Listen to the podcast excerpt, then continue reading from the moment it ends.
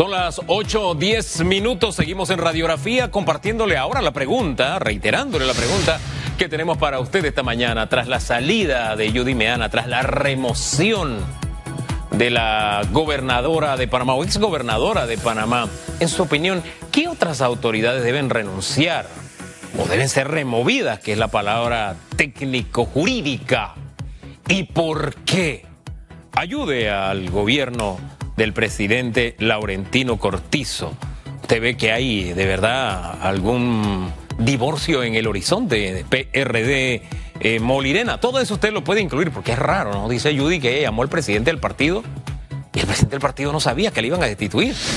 Tal vez él tenía la misma información que yo hasta la mañana de ayer, a propósito, porque la, mañana, la, llamada fue hecha la mañana de ayer. Pero en fin, ahí está. Use como siempre el hashtag radiografía. Si usted no lo usa, no podemos compartir su punto de vista. Todo está automatizado, así que eso va directamente a pantalla. Ahora bien, vamos con nuestro segundo invitado esta mañana. Nos acompaña eh, Mario Luis González. Él, está, él es director ejecutivo de la Asociación de Bares y Discotecas de Panamá. Mario Luis, buen día, bienvenido. Buenos días, Hugo. La verdad que es un placer estar aquí en su programa Radiografía y a todo el equipo siempre muy atento con la Asociación de Restaurantes, Bares y Discotecas Arbit. Un placer por estar ustedes esta mañana, el día de hoy. Oiga, bares y discotecas están en, en la fila de espera todavía, ¿no? No, sí, totalmente, totalmente. Eso es un poquito más allá del bloque 6, que todavía no tenemos un, una pequeña luz en el túnel pero bueno, vamos, vamos a conversar un poquito sobre ese tema ahora más adelante en la medida que desarrollamos la entrevista. Fíjese que alguien me decía, me hablaba de la posibilidad de, de apertura de estos locales teniendo en cuenta su aforo y el distanciamiento. ¿Eso sería negocio o no? Bueno, mira, Hugo, eh, quiero, quiero aprovechar lo que se dio ayer para analizar esa parte. Definitivamente que lo que eh, pudimos y estamos evaluando a partir de la segunda reapertura del día de ayer es con mucha cautela, eh, mucho cuidado, mucho análisis, porque en este momento nosotros estamos en modo sobrevivencia y resistencia y aquellos eh, miembros que están eh, abriendo sus locales lo están haciendo con mucho cuidado porque obviamente hay una nueva inversión, hay que adquirir productos, hay que hacer procesos de limpieza, recontrataciones. No todo el mundo pudo abrir ayer, lo van a estar haciendo en el proceso de la, durante la semana y sí, nosotros consideramos que es muy importante el éxito de esta reapertura, Hugo, para que pueda dar lo que tú estás preguntando. Tiene que ser una reapertura sostenible, ¿verdad? Para que podamos llegar a esto que buscamos nosotros como Asociación de Restaurantes, Bares y Discotecas, que es la aprobación de los protocolos que nos permitan por lo menos aprovechar lo que queda del verano porque nosotros, por ejemplo, hemos realizado alianzas importantes con los licoreros nacionales y extranjeros como Diallo, Pernod Ricard, en donde ellos recomiendan que uno de, de los puntos como pueden aperturar los bares es utilizando los espacios abiertos, como mencionaba el doctor Rebollón. Entonces, sí es importante que busquemos esas alianzas público-privadas, que podamos tener ese acercamiento con el MINSA para que se dé esa aprobación de protocolos y podamos nosotros entrar en esa nueva línea de reapertura. mucho más difícil si lo va a tener Hugo el tema de las discotecas. Esa reapertura sostenible de la que usted habla, ¿de qué depende? ¿Qué la haría posible? Hablando de los restaurantes, para centrarnos en lo que pasó ayer. Bueno, lo importante, lo importante hacerlo sostenible es primero entender qué produce cada reapertura. ¿Ok? Para nosotros la reapertura de ayer es una reapertura, hay que, Todas las reaperturas se miran con positivismo, Hugo, eh, porque al final el camino es el, regreso del derecho al trabajo, la oportunidad de empezar nuevamente, pero al final es como una, como, te queda como ese sinsabor, porque hay una parte también molesta, indignada, porque por ejemplo, esa reapertura de ayer la están aprovechando los restaurantes que se dedican a desayunos, que se dedican a almuerzos, eh, las franquicias, por ejemplo, son los que están aprovechando la apertura del día de ayer. Pero, por ejemplo, eso, ese grueso que tiene el PAX de consumo más alto en horas de la tarde realmente se está viendo afectado porque realmente con, el, con la limitación de público hasta las siete y media, tú tienes que cerrar un restaurante prácticamente a las seis y media. Y a las cinco de la tarde es cuando la gente está saliendo de sus trabajos eh, y, no, no le da el tiempo. Entonces muchos están optando, Hugo, por mantenerse con la modalidad de delivery en la hora de la tarde. Pero es importante entender que esto debió haber sido pues, consensuado, consultado, porque, por ejemplo, nos preocupa muchísimo eh, gente en los restaurantes que están en el Casco Viejo, muchos restaurantes que están en el área de San Francisco, muchos restaurantes que están en el área de la chorrera. Imagínate, la gente va regresando a la chorrera 5, 6 de la tarde, 7 de la noche. ¿Qué oportunidad van a tener de visitar eh, eh, eh, un restaurante? Entonces, yo creo que lo que puede hacer sostenible esto en el tiempo es que las medidas vayan consensuadas y vayan consultadas con la gente que sabe de los negocios. Yo no dudo de la buena voluntad de querer que estas aperturas impacten al sector de micro, pequeña y mediana empresas representado en, muchos sectores, pero primordialmente en el de eh, entretenimiento y gastronomía, pero creo que nos faltó, nos faltó, porque, porque a la larga dejaste un gran número eh, prácticamente afuera y en este momento eso está, eh, está causando molestia, está causando incertidumbre, malestar, porque dicen, no me dejas trabajar, sigue el toque de queda, eh, necesito hacerle frente a mis obligaciones, las ayudas reembolsables no llegan. Entonces, eh, para que todo sea una integralidad, Hugo, debemos tratar de que todos los actores jueguen su papel. E, este tema del horario de cierre, extenderlo hasta las 10 de la noche no es nuevo. Ustedes llevan días ahí como la gota insistiendo por múltiples argumentos, han dado argumentos hasta la saciedad. ¿Ha habido alguna respuesta de parte de las autoridades? Hombre, un no rotundo o un estamos analizándolo. O sea, ¿o ustedes están hablándole al vacío?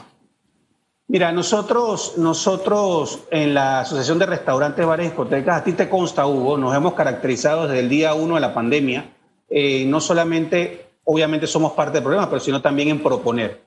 Y no vamos a cansarnos de hacerlo. Eh, nosotros hemos mantenido una muy buena comunicación con el, el ministro Ramón Martínez y sus dos viceministros, Juan Carlos Sosa y Omar Montilla. Ellos han hecho su esfuerzo, ellos, ellos reciben nuestras solicitudes y siempre la tratan de pasar a ese nivel superior. Pero sí sentimos, Hugo, que a veces llega un momento como que, como que llega a su techo, ¿no? Entonces yo creo que hay que tratar de, hey, Hugo, tú, tú lo has dicho en muchas de tus entrevistas en la semana, eh, para poder... El, culpable de lo que estamos viendo es el virus. Nosotros no vamos a poder eh, enfrentar las soluciones que cada sector necesita políticamente. Lo que necesitamos es voluntad.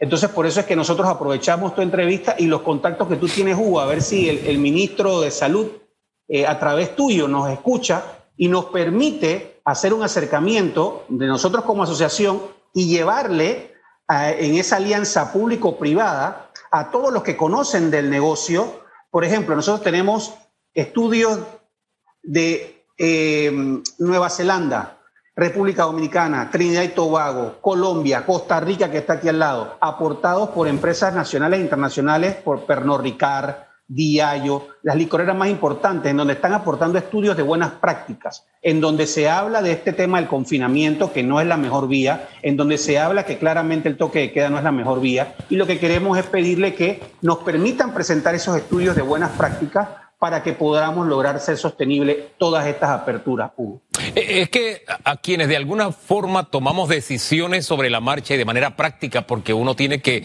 dar respuesta, soluciones, no sé, me parece que a veces la practicidad está guardada en alguna gaveta y hay que sacarla.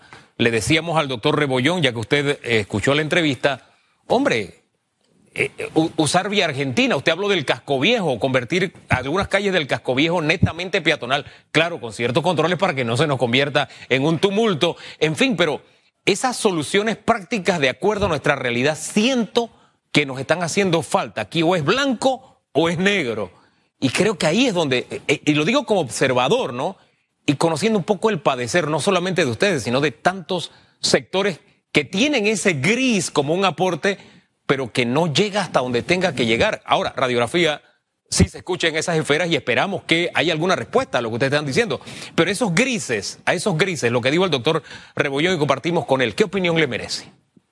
Mira, por eso hablábamos del término y usaba, usaba la frase voluntad, Hugo. políticamente no, no, vamos a, no vamos a resolver nada. Yo creo que, que cada sector tiene mucho que aportar. El sector productivo de este país juega una parte esencial en este proceso que ya nosotros desde el ARBIT denominamos reconstrucción. Y, y, escuchamos a los expertos económicos de este país hablar de reconstrucción económica, porque ya nosotros vivimos un proceso de reapertura, un proceso de reactivación y ya tenemos que empezar a hablar de reconstrucción. Es necesario, Hugo, tener un balance de lo sanitario y lo económico. No podemos seguir cerrados o tomando medidas que liberen la libertad ciudadana eternamente. Tampoco, Hugo, podemos eh, dejar toda la carga al sector gobierno, pero también tenemos que ser responsables. Y ahí hay un equipo de trabajo que está rodeando al presidente y esos actores, esos players, tienen que asumir su responsabilidad, Hugo. Y para asumir su responsabilidad tienen que hacer su trabajo y su tarea y tienen que tomar decisiones. Vale equivocarse. ¿Sabes por qué vale equivocarse? Porque estamos viviendo tiempos inéditos y nadie estaba preparado para esto. Pero no podemos seguir siendo blanco y negro tratando de cuidar. Si me equivoco, me juzgan. Si no hago esto, me juzgan. Hay que tomar decisiones, pero tomar decisiones pensadas. Me llama poderosamente la atención que no comprendamos, por ejemplo, en este segmento que nos atalla a nosotros, que es restaurante, bares y discotecas, ¿por qué no consultaste al sector en cómo debían darse esas aperturas en, este segundo bloque? El 70% de los restaurantes en este país, Hugo, abre al mediodía abre al mediodía, el 70%. Ese 70%, todos venden menú ejecutivo, todos venden menú ejecutivo. Ahí no está el grueso de la facturación. El grueso de la facturación está en horas de la tarde. Tú bien lo analizaste. Si tienes el delivery hasta las 10 de la noche, ¿por qué no dejar tener comensales hasta las 9 de la noche? Porque vas a trabajar con el mismo personal, no tienes que tener turnos partidos, vas a tener el mismo, el, el, el mismo equipo de trabajo. Pero ¿dónde se logran hacer esos análisis? Con las consultas, llamando a los que saben, incorporando al sector productivo, haciendo alianzas público-privadas.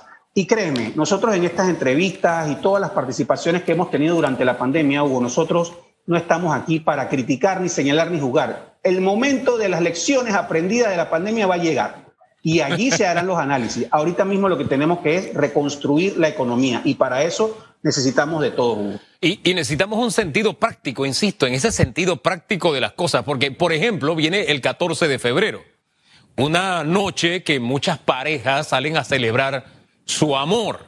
Entonces es muy fácil, me parece a mí, que usted dé la oportunidad a que sean mesas para dos. Hombre, una celebración de amor con el distanciamiento, porque no es una fiesta en tumulto, es una fiesta de parejas. Entonces era como una buena oportunidad de que los restaurantes, que es bueno, muy tradicional que las parejas se inviten a cenar, este, era una bonita oportunidad en que podía haber una salida práctica, para, pero no, o es blanco o es negro. Ahí donde yo siento que nos falta ese sentido. Qué bueno que lo tocas, porque, porque también eso era otro análisis que había que hacer. ¿Por qué mantener los fines de semana cerrados? O sea, le estás dando al, al, al, restaurador la oportunidad de que trabaje de lunes a viernes, pero nuevamente lo cierras el fin de semana. Por ejemplo, el fin de semana pasado, Hugo, eh, se dio el Super Bowl.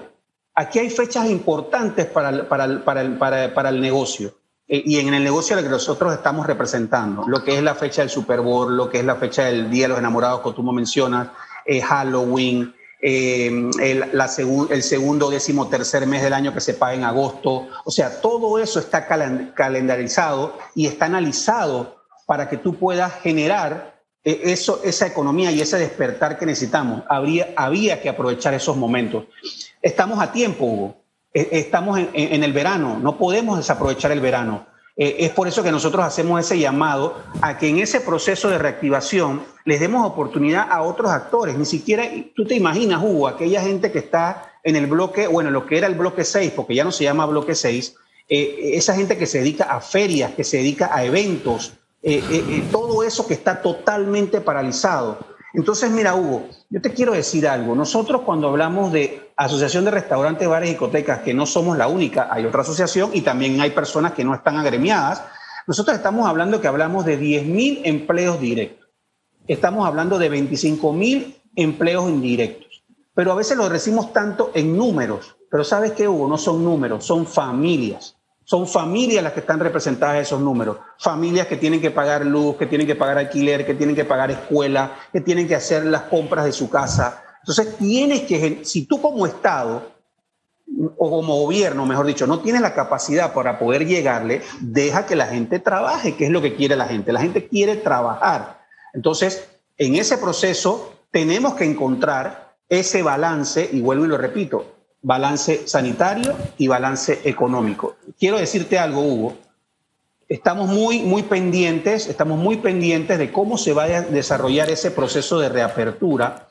Eh, para nosotros es, eh, de verdad, eh, es muy importante que tenga un éxito esta reapertura. Y nosotros hacemos un llamado, dos llamados importantes. El primer llamado a los empresarios responsables. Usted que está siendo dueño de restaurante, si usted pudo abrir, valórelo, pero también sea empático con aquel que no ha podido abrir su negocio. Y sepa que si usted lo hace bien, eso le va a dar la oportunidad a que nuevos sectores puedan abrir. Así es que hay que hacerlo de forma responsable. Y el segundo llamado que hacemos es al mismo público en general. Ustedes juegan un papel importante en esta nueva reapertura. Si usted va a un local y usted ve a los saloneros que no tienen eh, la mascarilla y la pantalla facial, no, no entre a ese restaurante. Si usted ve que un restaurante usted llega y no tiene el aforo que usted considera que debe tener, no entre a ese restaurante. Entonces, tratemos todos de jugar en esta, en esta, en nuestra nueva reapertura nuestro papel, pero lo más importante, Hugo, usted como comensal, vaya y consuma lo local, vaya y apoye al restaurante pídale, vaya, pídale por delivery directo, eh, vaya un, tómese un café. Necesitamos que esta reapertura sea exitosa porque lo que sí te quiero decir, Hugo, es que no creo que sea posible que podamos tener otro cierre y poder sobrevivir. Oye, y esa frase es dura y me hace recordar las imágenes de ayer al mediodía. Las mesas dispuestas pero vacías. Pero no sé cuál fue el comportamiento. Descríbame cómo fue el comportamiento en esos que están sobreviviendo y resistiendo, que es lo que así usted lo llamó.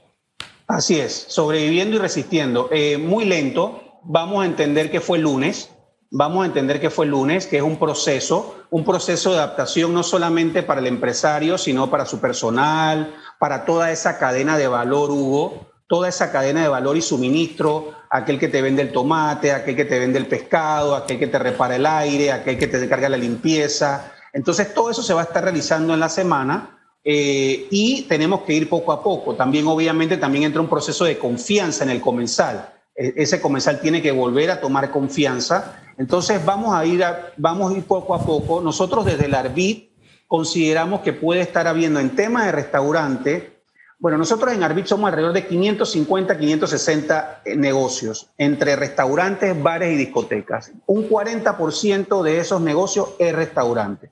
Nosotros consideramos que alrededor del 50 al 60% puede estar intentando aperturarlo. El otro 40 sí se, pensamos que se va a mantener en el, en el modelo de delivery.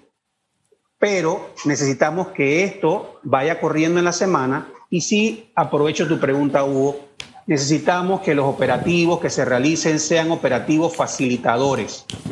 No podemos llegar 40 funcionarios al mismo tiempo a un restaurante, eh, no puede llegar el mismo, sabemos que tienen que hacer su trabajo, pero tratar de que sean eh, operativos de acompañamiento, de ser facilitadores para que tengamos éxito, ¿ok? Para que, para que, para que podamos mantener esta reapertura entendamos que estamos en pandemia, no estamos viviendo tiempos normales. Entonces, pidamos en ese operativo cosas que puedan hacer que el negocio pueda operar en pandemia. No tratemos de irnos a los a lo, a lo tú sabes, a lo, a lo mil, al milímetro, a lo quisquilloso para tratar de, de castigar o multar, porque eso tampoco podemos estar en este momento lujos para multas, Hugo. Hombre, llegar al entendimiento que mire, a mí me encantó. Usted sabe que en Chiriquí se da un fenómeno con el béisbol, ¿no?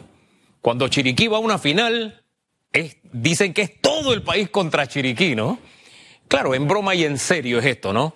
Pero me encantó que los federales de Chiriquí representaban a Panamá y yo nunca había visto tanto apoyo a Chiriquí. Le pongo el ejemplo porque cuando los panameños decidimos hacer equipo, estar juntos, caminar en una dirección, wow, logramos cosas tremendas, damos, es un pequeño país que da pasos de gigante, como digo siempre, pero debemos tener ese convencimiento de que todos pertenecemos al mismo equipo de que no es peleando entre nosotros. Siento que nos falta todavía ese convencimiento. O para usar la primera figura, que eh, metáfora del presidente, estamos en una guerra. Bueno, todos estamos en el mismo ejército y el enemigo está allá, no somos nosotros mismos acá. Si seguimos peleando entre nosotros, el enemigo nos va a vencer. Para su reflexión final. Buen, buen ejemplo, buen ejemplo es de los federales yo creo que todas todos vivimos ese, ese último out que nos faltó.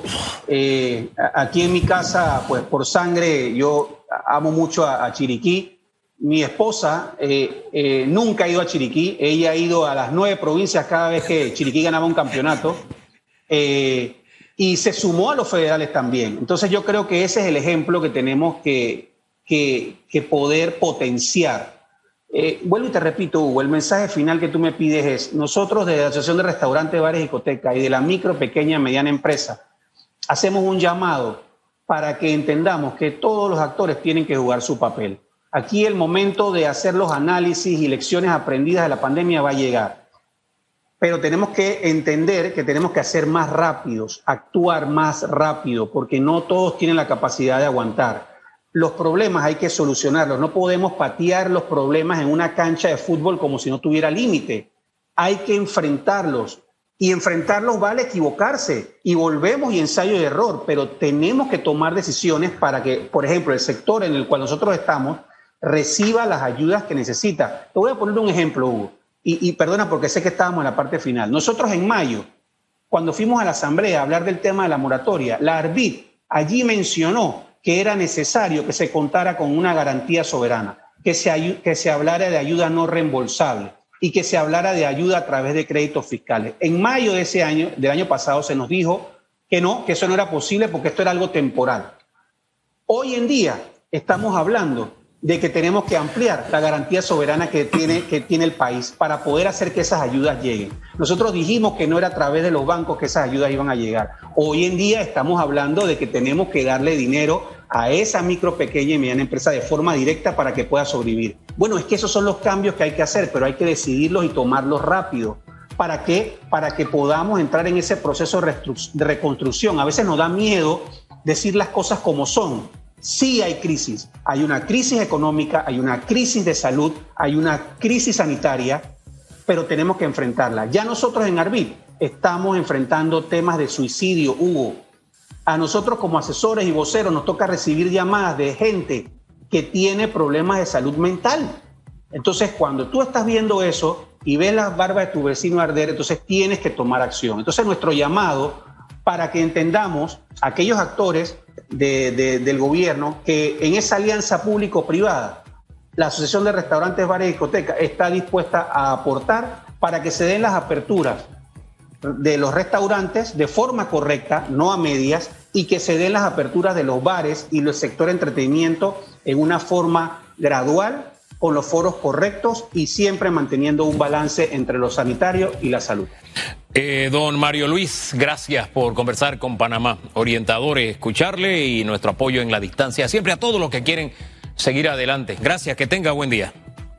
Gracias a ti, Hugo, y salúdame a la chiricana y, un saludo a, la provincia. Cuando pueda, porque la muerta de vacaciones, está disfrutando de vacaciones. Mire, hay que atreverse. Ese es, ese es el mensaje. Usted vio ayer el cambio de imagen de, de Telemetro Reporta. Se da en medio de una crisis. Usted ve todo, usted se sienta a las 6 de la tarde y usted ve el informativo. Usted se sienta a las 7.30 de la mañana y ha pasado durante ya casi este año de pandemia que tenemos y usted ve radiografía. Eso implica todo un esfuerzo de un equipo humano en diferentes niveles, desde el gerencial hasta el más humilde, todos moviéndose en una misma dirección con una mentalidad. Es posible, si tomamos las medidas pertinentes, es posible. Y al final, usted ve, no es un gran secreto. Ahí estamos al lado suyo durante todo este periodo difícil. Pero eso que hemos logrado hacer los medios de comunicación, también se puede hacer, se puede replicar en otras áreas. Pero hay que atreverse. Aquí no todo es negro o es blanco, hay grises. Y ahí es donde tenemos que explotar. Hombre, estamos en la temporada seca. Bueno, entonces aprovechemos la temporada seca y tengamos salidas creativas para, para que la gente pueda ir a... Mire, este 14 de febrero, ¿por qué no? ¿Ah? Eh, eh, si hubiéramos buscado una alternativa, oyendo a los que saben, de pronto hubiéramos tenido algo de movimiento. Aprovechar cada oportunidad. De eso se trata. Sí, estamos cuesta arriba, pero la oportunidad siempre existe. Son las 8.35 minutos. Vamos a algunas de sus respuestas en redes. Redes sociales. Por la salida de la vicealcaldesa, ya es ex gobernadora. Vamos a hablarle con propiedad de la actual vicealcaldesa Judy Meana. ¿Quién es más? ¿Por qué? Viene Payecobos ahí con una caricatura. La cuarentena contraataca. Van saliendo ahí de la película dos personajes eh, conversando y dice Payecobos, dijo Pelé, es mejor retirarse cuando la gente te pide que sigas en vez de hacerlo cuando te piden a gritos que te saquen. Judy, dejaste la vara bien alta. Mi C3 más trabajadora. No, de verdad que marcó una pauta, Judy. De verdad que sí, ahí en la gobernación. La hizo sentir, la hizo visible. Virgilio Vázquez con un gift ahí de un juego, creo que era el de este fin de semana, el Supertazón, me da la impresión, dice, con la renuncia forzada de Judy Meana demuestra que el entrenador en jefe de Panamá, Nito Cortizo, está pensando en otra cosa en 1970 cuando estamos en el 2021. Se debe ir Aguilar, Sucre y otras figuras que están desgastadas. Eso es lo que piensa Virgilio Vázquez. Jairo Rivas dice, todo el gabinete. Oh, se me recordó a, a Guille, a don Guillermo Saismal Veleta, dice, todo el gabinete debe irse, ya que no han demostrado en ayudar al pueblo, han, han mentido y no demuestran profesionalismo en sus funciones, dice Jairo. Ezequiel Bennett dice, la ministra de Trabajo y ministro de la Presidencia son obvias las, razón, las razones. Perdón. No hay que decir el por qué cuando ya todo el mundo sabe. David dice, todo el gobiernito completo. Luis Urtemate Boy dice Carrizo, Sucre, Aguilar, Alexander, Moinés. Lo dice Luis. Carla dice, Carla de Díaz, y con K. Casi todas, si no es que todas. Scott Toledo Mota dice Gaby Carrizo, es el único que él pone. Cerramos así. Gracias por compartir sus opiniones. Vamos a hacer una pausa y regresamos con lo que usted espera a esta hora, los bochinches.